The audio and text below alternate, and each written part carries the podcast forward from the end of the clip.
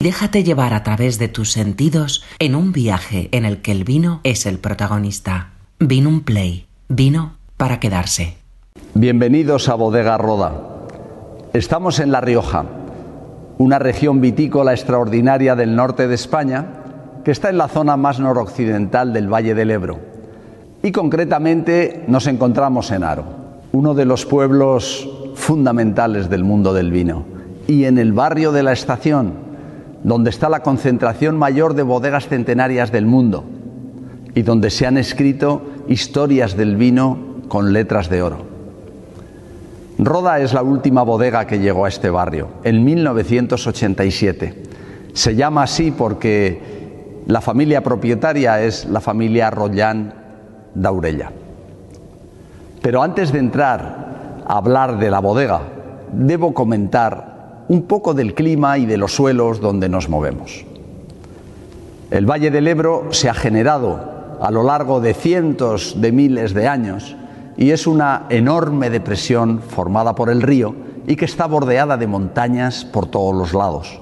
Al norte, la Sierra de Cantabria se une a la Sierra de Codés, de Urbasa, del Perdón, los Pirineos, hasta salir por Gerona al Mediterráneo, y en la zona sur es la Cordillera Ibérica, la que sin discontinuidades llega hasta el Mediterráneo, en este caso entre Castellón y Tarragona. En la desembocadura, imaginaros las cadenas costeras catalanas y de esta forma se genera un enorme triángulo con mucha insolación en el que el río serpentea a través de él. Nosotros estamos en la parte más occidental, y concretamente Aro en el punto más occidental de La Rioja. Aquí tenemos un juego de tres climas que es fundamental entenderlo para comprender los vinos de Rioja. Somos una zona del interior, por lo tanto, el clima continental está en su casa. Y si se nos olvida, el cierzo nos lo recuerda con frecuencia. Pero mm, tenemos la suerte de tener la influencia de los mares. Os voy a explicar cómo llegan. Desde Aro hasta Bilbao, en línea recta, hay 80 kilómetros. Esto no es nada climáticamente. Y los vientos que vienen del norte, llenos de la humedad atlántica, chocan contra la pared de la Sierra de Cantabria. Por efecto Foen, lo que ocurre es que llueve allí, en la llanada alavesa, y a nosotros nos llega un viento fresco que va a dar ese carácter atlántico a, las, algunas añadas de Rioja es el segundo clima, el clima atlántico. Pero aún tenemos un tercero. Estamos muy lejos de la desembocadura, a 550 kilómetros. Pero allí en el Mediterráneo el aire está más caliente. Al estar más caliente pesa menos. Y va subiendo poco a poco por la cuesta que forma el río y los afluentes y va dejando notas de mediterraneidad en toda la zona. Este es el tercer clima el Mediterráneo. Recordarlo, clima continental, clima atlántico, clima mediterráneo, que se superpone de forma diferente en las distintas añadas. Es fundamental entender esto para comprender los grandes vinos. Daros cuenta de una cosa, la flora autóctona que hay en nuestra región es mucha más parecida a la del Mediterráneo. Podemos hablar de la Provenza o de la Toscana, que a la de 20 kilómetros al norte o al oeste. Esto está lleno de tomillos, está lleno de romeros, de lavandas, de espliegos, está lleno mm, de enebros. En cambio, 20 kilómetros al norte o al oeste lo que nos encontramos son helechos, es pino atlántico. Maravilloso este, este concepto para poder entenderlo, porque al final lo que vamos a hacer es meter los paisajes en la botella. ¿Cuál era el concepto de Roda cuando llegó? Queríamos hacer un vino diferente, un vino que aportara algo a las grandes maravillas que ya existían. No se trataba de repetir los excelentes vinos que se hacen en el barrio de la estación. Teníamos que buscar un vino de la época de los inicios de los 90, en el que todo estaba estaba con una enorme ebullición que venía después de unas décadas más aburridas como fueron las del 70, como fueron las del 80. Aunque Rodas se funda en el 87 hasta el año 92, no se hace la primera cosecha que fue a salir al mercado durante el 96. Lo que buscábamos era, primero, variedades autóctonas. Era una época en la que la Cabernet iba metiéndose por los vinos, pero nosotros queríamos trabajar con tempranillo, con un poco de garnacha, un poco de graciano, pero fundamentalmente con la variedad tempranillo. Con viñedos en vasos, no trabajar espalderas, con viñedos de secano, sin utilizar el riego y para hacer vinos que le gustara a la gente. No queríamos hacer vinos de arte y ensayo vinos para que se pudiesen disfrutar en la mesa, para que después de tomar un trago apeteciera tomar otro trago. Eso sí, con mucha información dentro, pero vinos elegantes y frescos. Este era nuestro modelo. Voy a explicar cómo es nuestro suelo. Nuestro suelo está formado por rocas sedimentarias, concretamente areniscas y margas calizas, pero la disposición es Imaginaros un mil hojas. El hojaldre va a ser la roca arenisca. El merengue o la crema va a ser la amarga caliza. Y así sucesivamente. Los movimientos del suelo hacen que se resquebrajen estas rocas y que las raíces puedan entrar y puedan explorar la amarga. Vuelven a entrar en la arenisca, vuelven a explorar la amarga. Y así sucesivamente, hasta llegar a profundidades de 10 metros. De tal manera que aunque las lluvias no son muy grandes en Rioja, en el orden de 500 milímetros, en el ciclo vegetativo, pues el agua que ha llegado en invierno en la parte baja es muy difícil que se pueda marchar por evaporación o por capilaridad, porque siempre tiene las tapaderas de la arenisca que la protegen. Por eso en esta zona se puede trabajar sin riego. La orografía también es interesante comprenderla. La Rioja está formada, y sobre todo nuestra zona, por pequeñas colinas, por lomas, que están plantadas de viña por todos los sitios, tanto en las terrazas como en las laderas norte, sur, este, oeste, como los fondos de valle, aunque no es lo que más nos gusta, porque son más productivos. Así, la viticultura de Roda está montada en viñedos salteados por toda la zona y tenemos como unos, unas 70 hectáreas en propiedad y unas 50 hectáreas que controlamos de proveedores. Fue muy bonita la historia de conseguir proveedores porque realmente cuando comenzamos no teníamos viñedo viejo y Roda está fomentada en el viñedo viejo. Para conseguirlos lo que teníamos que hacer era pagar al contado, hacer la vendimia, eh, elegir, eso sí, las mejores viñas, por supuesto, pero que el precio fuese realmente atractivo. Y así nos fuimos haciendo un club de propietarios que ahora son prácticamente roda. Así comienza nuestra historia. La bodega se construye en el 1990-91 y poco a poco, por fases, va creciendo hasta llegar lo que ahora es siempre hemos querido hacer en el orden de 300.000 botellas, entre Roda y Roda 1. Después apareció Sela y el volumen actual de toda la bodega son 400.000 botellas, incluyendo todos los vinos. Elaboramos en tinas de roble francés. En Roda pusimos la primera mesa de selección de La Rioja otra novedad a las que ya venían del campo, que habían sido no utilizar herbicidas, no utilizar fertilizantes químicos, eh, emplear cubiertas vegetales. Estoy hablando del año 92, que esto era una innovación absoluta. En la elaboración no empleamos levaduras seleccionadas, son las levaduras salvajes las que se encargan de hacer todo el trabajo, excepto si hay alguna parada de fermentación concreta en algún año. Nuestro trabajo siempre está alrededor de la madera, no existe el inoxidable, pero lo que queremos es que en los vinos la madera no aparezca. Qué contradicción tan difícil y tan tecnológica y tan técnica para poder desarrollarla. Las fermentaciones malolácticas, prácticamente de todos los vinos, se hacen en barrica, siempre barricas de roble francés. Y después la crianza pues va en función del tipo de vino.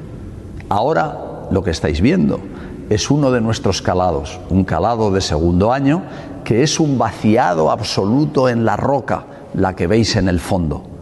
Aquí es donde vivía la viña y eh, aquí podéis ver la arenisca de la que os estaba hablando. Cuando se hizo esta bodega había un viñedo que se arrancó en 1990 y han estado apareciendo las raíces a, a 6, 8 metros de profundidad, que poco a poco evidentemente han muerto y han desaparecido. Estas pinceladas que os he dado es para que podáis entender La Rioja, pero realmente en las catas que vamos a hacer la vamos a comparar con la Ribera del Duero. Vamos a hacer un Rioja versus Ribera. Y os voy a explicar cómo es la Ribera. Nos vamos en un viaje en coche desde Aro hasta La Horra, una hora y media, en la que cambia el mundo. Pero la, misma variedad es la que nos encontramos, también la Tempranillo. Ribera del Duero está concretamente la Horra a 850 metros sobre el nivel del mar y venimos de Aro que está a 450. Lo primero que vemos al llegar a la ribera es un paisaje diferente, mucho más alto, con los mares muy alejados y ahí no llega la influencia marítima. El clima es un clima continental extremo. ¿Qué quiere decir esto? Pues que hay una helada tardía que llega en el mes de mayo y hay una helada temprana que aparece en la primera década de octubre. En ese periodo hay que meter el ciclo de la tempranillo. Y qué curiosidad más grande que en seis meses de ciclo, en La Rioja, brota la viña, brota el tempranillo el 10 de abril y se vendimia el 10 de octubre. En cambio, en la ribera brota un mes más tarde, hacia el 10 de mayo, y se vendimia el mismo día. ¿Por qué ocurre esto? ¿Cómo es posible? Pues os lo voy a explicar. Hay dos razones. La primera, la altitud. Estamos más cerca del sol en la ribera y eso hace que la radiación sea mayor y la maduración más rápida. Pero hay otra razón y es la amplitud térmica entre la noche y el día en la época de la maduración. Podemos tener 25, incluso 30 grados de diferencia. Una mañana al amanecer que haya 5 grados y una tarde en el que hay 35. Esto genera una síntesis de polifenoles enorme y por eso los vinos de Ribera tienen esa raza, esa fuerza, esa estructura superior a la de Rioja, donde está la finura y la delicadeza. Los suelos también son muy distintos, suelos muy profundos, muy arenosos, hay mucho pinar alrededor y siempre que hay pinos hay arena, con concreciones cálcicas, y en la cal está el espíritu de la finura del vino y al fondo del todo arcillas. Así el sistema radicular de las plantas es capaz de bajar, de tocar esas cales y llegar a la arcilla donde se aguantan los 300 milímetros que llueven cada año. Ahí en ese ambiente magnífico de viñedos viejos hemos generado un nuevo proyecto que surgió en el 2009 y que se llama Corimbo. Y la bodega se llama Bodegas La Horra. Entre estos dos caminos, de Ribera y de Rioja, vamos a estar catando y disfrutando de las diferencias que nos da la naturaleza. Es un placer poder presentar Cirsion. Es nuestro, nuestro gran vino, quizás un vino icónico dentro, dentro de Roda. Y voy a contar la historia porque es realmente interesante. Estábamos en los años 1995 con una preocupación tremenda por ver cuál era el momento perfecto para vendimiar. Por supuesto teníamos todas las posibilidades analíticas del laboratorio, pero queríamos dar un paso más allí y encontrarlo dentro del viñedo. Empezamos a trabajar Isidro Palacios y yo en aquellos momentos, em, catando uvas y viendo algunos pequeños detalles de la viña. Quisimos protocolarizar la cata de la uva. Cogíamos la valla, sacábamos el ollejo, nos metíamos la pulpa a la boca, retirábamos las pepitas. La pulpa mm, prácticamente siempre es ácida y dulce y no aportaba más y mascábamos durante un número de veces los ollejos pasando esa papilla después por la comisura superior de los labios, analizando para ver la tanicidad que tenía. Después cogíamos las pepitas, las observábamos para ver el color, si ya habían pasado los verdes ya a los marrones, la mascábamos para ver si al mascarla crujía, para ver si el sabor estaba más próximo a un fruto seco que a ese concepto astringente que puedes tener de una pepita, y así sucesivamente, planta tras planta. Y nos dimos cuenta de una cosa, estábamos en Villalba, Villalba de Rioja, el pueblo, uno de los pueblos límites de la denominación de origen, y en un viñedo que tenía como unos 80 años en, en aquel momento. Y nos dimos cuenta de que en algunas plantas el sabor de la uva era muy diferente a la de las otras. Pero todas las plantas tenían 80 años, todas estaban en el mismo suelo y en la misma ubicación. Y todas habían disfrutado o habían sido perjudicadas por la misma añada meteorológica. Por lo tanto, ¿qué ocurría? ¿Por qué eran distintas? Ahí se abre una pregunta que dentro de la curiosidad de gente joven e impaciente, eh, pues bueno, empezamos a pensar qué podía pasar. Y catamos la finca y marcamos las plantas. Al año siguiente, que era el 96, nos dimos cuenta de que había una cierta repetición.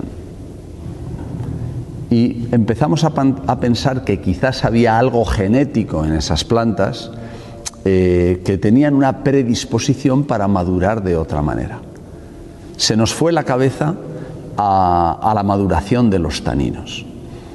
Y bueno, ahí vamos hablando cuando en el 97 se nos ocurrió hacer una prueba, elaborar aquellas plantas que eran diferentes y hicimos 300 botellas de vino. Vimos que era espectacular y que realmente eh, había base en lo que nosotros estábamos pensando o discutiendo que quizás había una finura especial del tanino y una maduración muy avanzada en esas plantas. Así surge Cirsion. Cirsion es la vendimia solo de algunas plantas de los viñedos más viejos. Recorremos los viñedos y vamos viendo qué plantas. Ahora hemos desarrollado mucho conocimiento, por supuesto, sobre esto y no solamente es la cata de las uvas, sino que hay una serie de parámetros visuales. La coloración de las hojas, la coloración del pedicelo donde va unida la valla al racimo, la pruina, que es esa capa cerosa que tiene cada una de las vallas, eh, la forma en la que caen los hombros de la variedad tempranillo, mm, el aspecto general y vamos recorriendo los viñedos más viejos eligiendo algunas plantas únicamente. El concepto es el siguiente. Si ya ha madurado en la viña y los taninos ya están finos, quizás no necesitemos tanto tiempo en la bodega con las barricas, porque esa finura del tanino la conseguimos en la barrica. Pero al mismo tiempo que estamos pasando mucho tiempo en barrica, nos está robando algunas sensaciones del campo y del paisaje. La idea de Firsion va por ahí. Vamos a vendimiar de esta forma que os he contado, buscando una entre cientos, algunas de las plantas, como el que busca hongos en el bosque. Después vamos a trabajar de una forma muy precisa ese vino y vamos a hacer un periodo de crianza muy corto. Por ahí va el concepto de un vino que es un mito eh, dentro del concepto tempranillo, que ha ganado todo lo ganable a nivel de, concursos y que realmente cada vez que abres una botella de Cirsion es como un orgullo y, y una verdadera fiesta. Os voy a presentar la añada 2018, la nueva añada que sale al mercado y Hablar de la 18 es hablar de una añada difícil y de volver a la antigüedad dentro del mundo que nos estamos encontrando del cambio climático. Estamos desde hace décadas en añadas cálidas, enañadas con un avance de la maduración y por supuesto de la vendimia, con mayor graduación alcohólica y de repente salen algunas píldoras por ahí, como la 13 o, como, o como la 2007, pero la 2018 ha sido uno de estos casos. Llegábamos de la 17, un año seco, con los pantanos casi vacíos. Comienza a llover, comienza a nevar y se preparó un caos circulatorio que seguramente recordáis en la A6 que colapsó prácticamente las carreteras por la nieve.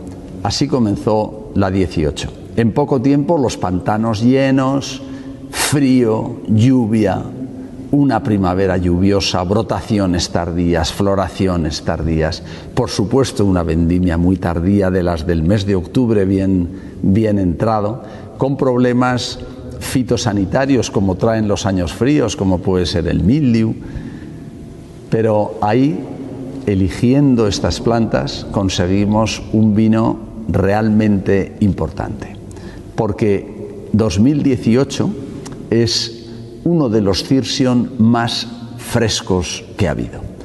¿Cómo lo elaboramos? Bueno, pues la vendimia siempre en cajas, como es evidente en nuestro proceso, eligiendo uva por, planta por planta, como también he contado.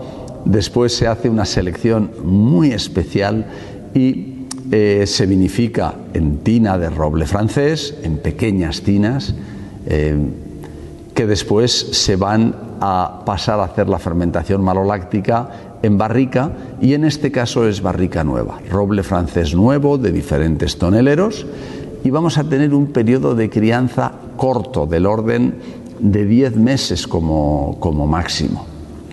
Por esta razón que os he dicho, porque es como si parte de nuestra sala de barricas la lanzáramos a la viña. Ya viene de allí con el trabajo, cierta parte del trabajo de la crianza hecho.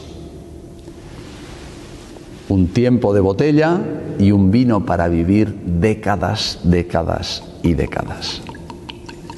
Fijaros qué color una intensidad enorme de color. Es casi impenetrable.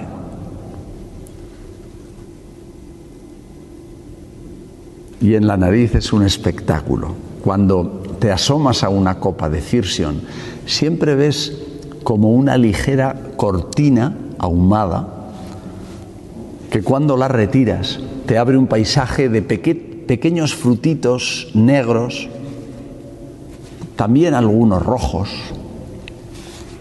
Siempre está la sensación, ¿cómo os lo explicaría? De la lluvia cuando todavía no ha llegado. Esa sensación de, de la tierra que está mojada y el viento trae ese olor, ahí está metido. Y al fondo una nota de violetas, un campo de violetas ligero que une toda esa fruta. Chocolate, regaliz, tabaco. Complejidad por todos los sitios, muchas especias. Pero todo en un ambiente bien unido, bien ensamblado.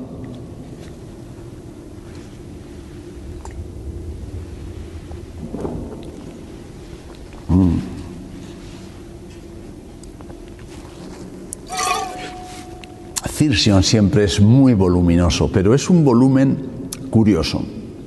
Es un volumen que no pesa. Es un volumen como si fuera un globo, un globo de estos de los niños de gas, que son voluminosos pero andan solos, van flotando. Así es el volumen de Cirsion. El tanino finísimo, porque viene de la viña fino.